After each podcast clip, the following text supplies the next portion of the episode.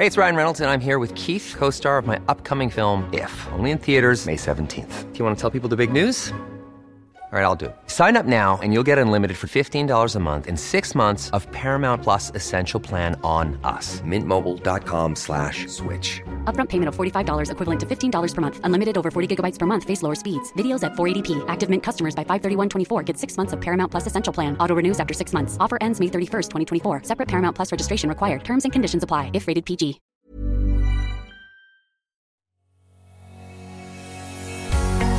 Bonjour et bienvenue sur le podcast Explore Japon. Le podcast qui explore le Japon sous toutes ses coutures. Des conseils voyages, de la culture ou bien de la vie de tous les jours en passant aussi par l'apprentissage du japonais. Partons ensemble pour ce magnifique pays qu'est le Japon.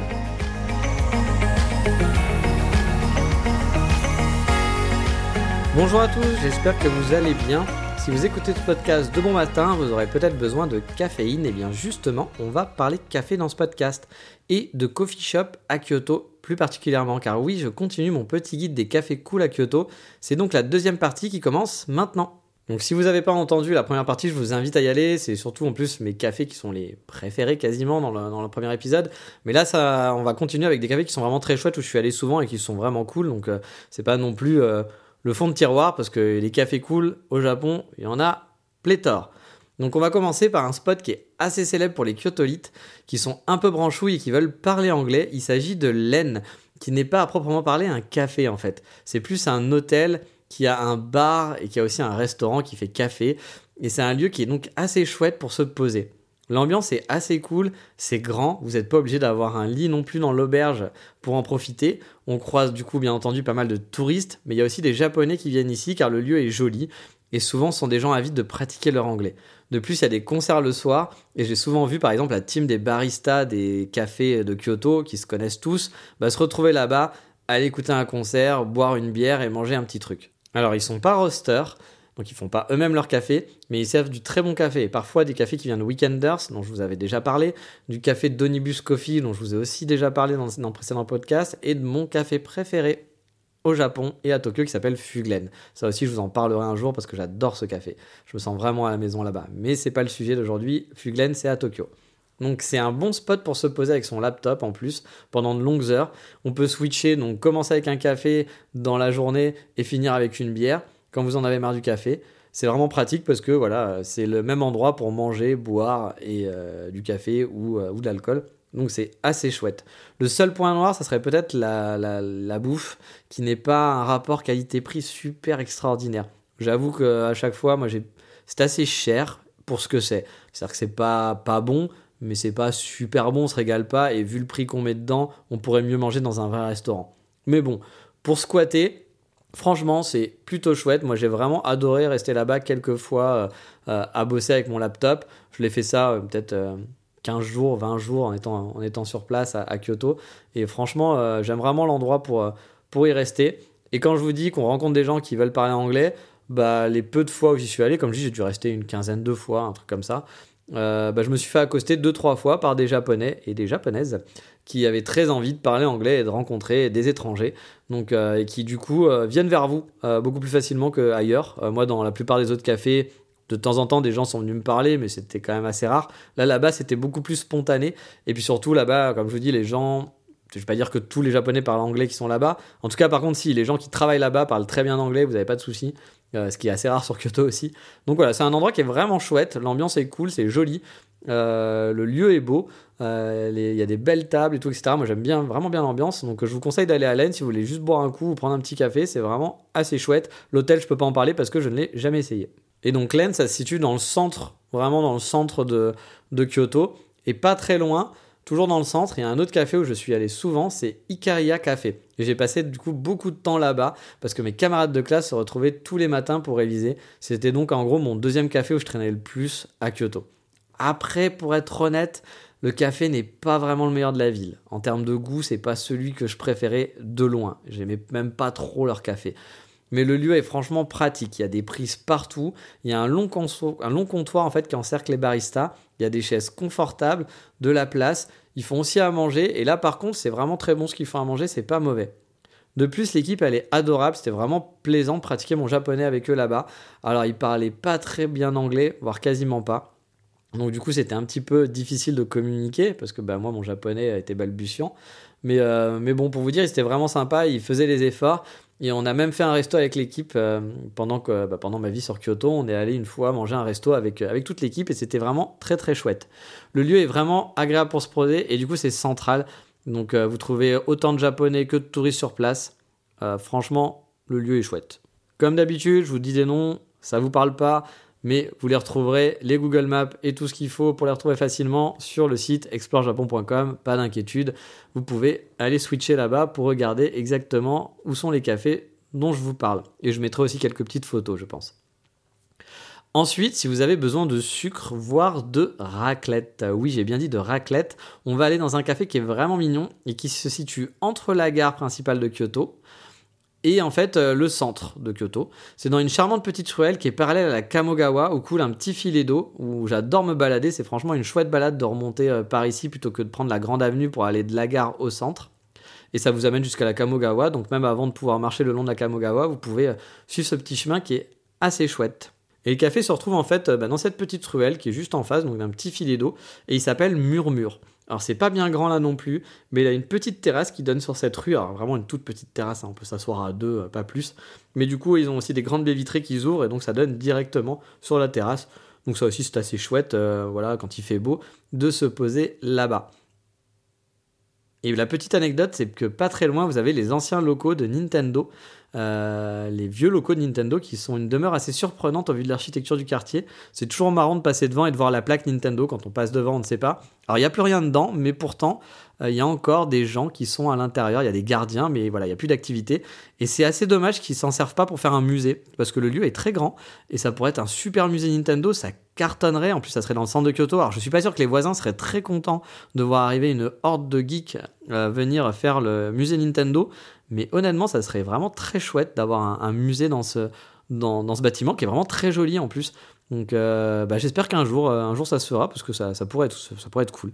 Et donc dans ce café, comme je vous l'ai dit, on peut y manger des toasts à la raclette. Et en plus, c'est du vrai fromage à raclette. Juste l'odeur, oh là là, c'était juste sublime. Ça vous fait envie. Surtout quand ça fait un bail que vous n'êtes pas revenu en France, je peux vous dire que au bout d'un moment, c'était waouh, euh, c'était impossible de résister. Les toasts sucrés aussi sont super bons. Honnêtement, j'adore la raclette et la raclette, ça me manquait. Mais j'avoue que les toasts sucrés, à chaque fois, je craquais. Je me disais, alors je prends la raclette, je prends les toasts au sucre. À chaque fois, je tombais sur le sucre, mais bon, je suis beaucoup plus sucré habituellement. Mais euh, voilà, on y va plus pour le dessert que pour le café. Le café n'était pas exceptionnel, mais par contre, les desserts et les toasts, une tuerie. Si vous voulez une pause sucrée, vraiment, si vous êtes gourmand, je vous conseille de passer par là-bas, vous serez vraiment pas déçu. Donc c'est murmure. Et le toast à la raclette, c'est sacré. Et si vous continuez vers le sud de suivre cette petite rivière, vous allez tomber dans un café, alors pas tomber parce qu'il est quand même un petit peu planqué, là encore une fois Google Maps sera votre avis, c'est Ibi Coffee. Donc là aussi le coffee par contre est vraiment très très bon. Et la particularité de ce, café, c'est que le midi en fin d'après et en fin d'après-midi, transforme le, café en un resto de curry. Bah oui, un resto de curry, c'est assez perturbant, car en fait, le, lieu est partagé par un café et un resto. Donc euh, vous pouvez boire un café tranquillement et en fin de journée euh, enchaîner sur le resto de curry sans bouger de place. C'est pas la même équipe, donc c'est ça qui est marrant. C'est pas genre la personne qui tient le barista qui a décidé de faire des curries à côté. Non, c'est vraiment deux enseignes différentes. Donc c'est rigolo comme concept. Et honnêtement, pour avoir testé le curry, bah, il est pas mauvais. Comme le café, le café est bon. Le patron est vraiment sympathique. Euh, j'ai pas pratiqué souvent le café, mais honnêtement, il m'a sauvé la vie pendant les fêtes de fin d'année où tout était fermé sur Kyoto. Il n'y avait plus aucun euh, café d'ouvert. De toute façon, tout était mort pendant une semaine sur Kyoto, enfin un petit peu moins, mais il n'y avait personne dans les rues, c'était quand même une ville morte. Euh, et c'était un des seuls cafés qui était ouvert où j'ai pu me réfugier, où je pouvais avoir mon petit café du matin, donc il m'a vraiment sauvé la vie. Et tout à l'heure, je vous parlais de douceur avec murmure, et là, je vais vous amener dans un de mes cafés du matin préférés. Alors pourquoi du matin? Parce qu'il faisait des super French toast du pain perdu en fait. Hein. Ils appellent ça des French toast, mais c'est du pain perdu. C'était mon petit déj vraiment préféré à Kyoto. Le café s'appelle Wanderer Stand. Là aussi, il n'est pas très grand. Et le lieu n'est pas vraiment mon préféré parce qu'il n'est pas très joli. Mais par contre, les toasts étaient super délicieux. C'était un French toast avec du beurre fondu, euh, saupoudré, de sucre. C'était tout simple, mais c'était un régal. Il proposait aussi des toasts à la pizza que j'avais testé un jour, qui n'étaient pas mauvais. Euh, il y a aussi des versions que j'avais totalement oubliées. Il y avait 4-5 toasts possibles. Mais franchement, c'était mon petit, mon petit bonheur du matin. Quand j'avais envie de me faire un petit déjeuner sympa le week-end ou autre, j'allais à Wanderers. En plus de mémoire, c'est un des seuls qui ouvre très tôt. Parce que les cafés au Japon ouvrent pas forcément très tôt. C'est-à-dire, trouver un café à 8h du mat, c'est pas forcément simple. Souvent, ça va être 9h. Mais 8h, c'est difficile. Et eux, de mémoire, à 8h, ils étaient ouverts.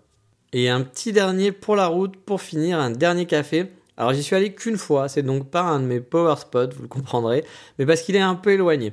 Il s'agit de Otoki, et quand je dis qu'il est éloigné, il est dans le nord, dans le vrai nord de Kyoto. Pas le nord pour touristes, quoi. Il est situé dans un quartier vraiment perdu, en plein milieu d'une zone résidentielle, il y a vraiment peu de chances que vous traîniez par là. Mais on sait jamais, et si vous avez l'occasion d'y aller, bah, honnêtement, arrêtez-vous dans ce café, parce qu'il a une particularité vraiment intéressante. Alors sa particularité, c'est que c'est une entreprise familiale de poterie donc euh, vous allez ou de céramique. Vous avez donc un 3 en 1 en fait dans le, bah, dans le lieu. C'est une grande maison, la maison est magnifique en plus. En fait, vous allez arriver à l'étage, vous allez avoir une boutique, vous allez pouvoir trouver bah, leur réalisation en poterie en céramique. Derrière, il y a un café. Et en fait, ce qui est marrant, c'est que dans ce café, vous allez pouvoir utiliser bah, leur création. Vous allez pouvoir même choisir la tasse dans laquelle vous allez boire, par exemple, une tasse bah, voilà, qu'ils ont créée eux-mêmes. Donc c'est assez rigolo, vous pouvez choisir, il y a différentes euh, variantes de couleurs et de formes.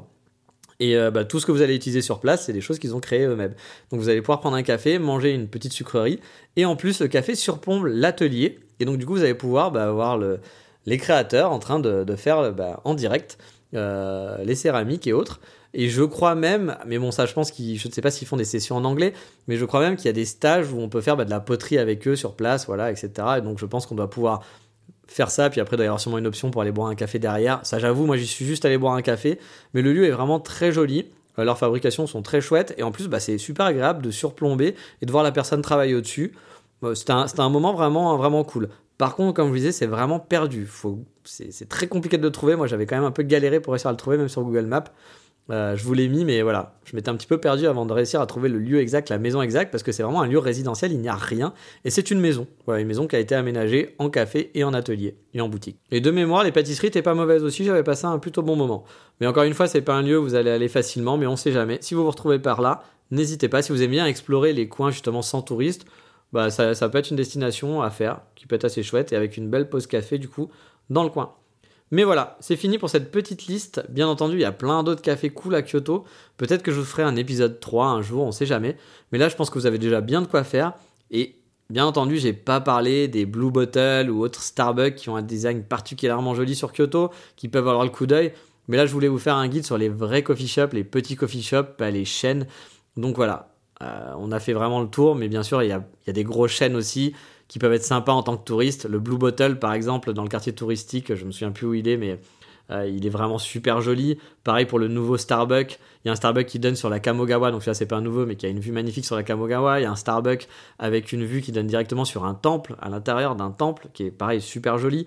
Il y en a un autre euh, qui a été fait donc euh, à la mode un peu genre dans une, dans une ancienne une ancienne maison japonaise donc restaurée où on va boire son Starbucks sur des tatamis donc ça peut être, sympa. Je suis pas un grand fanatique niveau goût du café de Blue Bottle ou Starbucks, mais j'aime bien aller de temps en temps au Starbucks, donc je vous dis pas qu'il faut pas y aller. Mais voilà, c'était pas le but, là je voulais vraiment parler de café et de bon café. Mais vous l'aurez compris, c'est donc fini pour le guide des cafés à Kyoto, et donc il est temps de passer au coup de cœur du moment.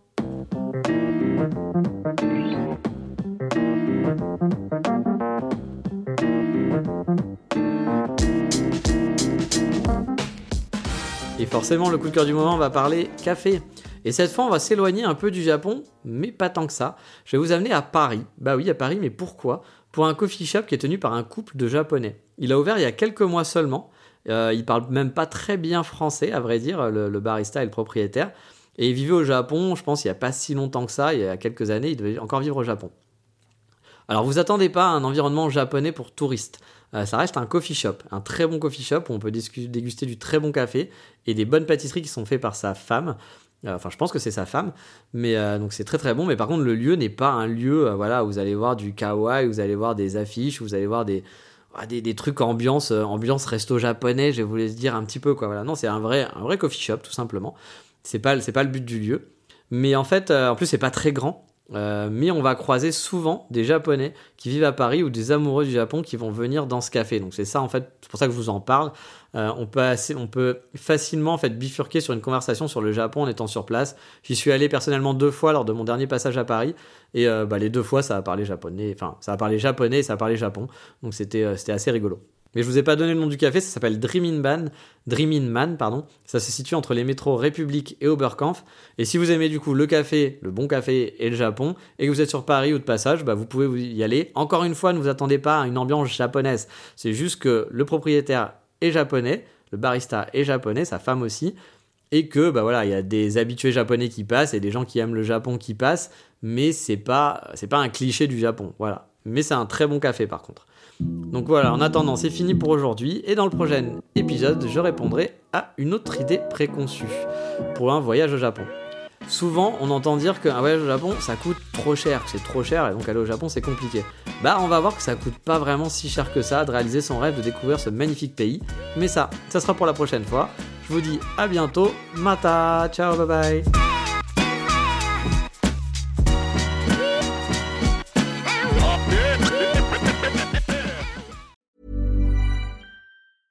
Planning for your next trip? Elevate your travel style with Quince. Quince has all the jet setting essentials you'll want for your next getaway, like European linen, premium luggage options, buttery soft Italian leather bags, and so much more. And is all priced at 50 to 80% less than similar brands. Plus, Quince only works with factories that use safe and ethical manufacturing practices. Pack your bags with high-quality essentials you'll be wearing for vacations to come with Quince. Go to quince.com slash pack for free shipping and 365-day returns.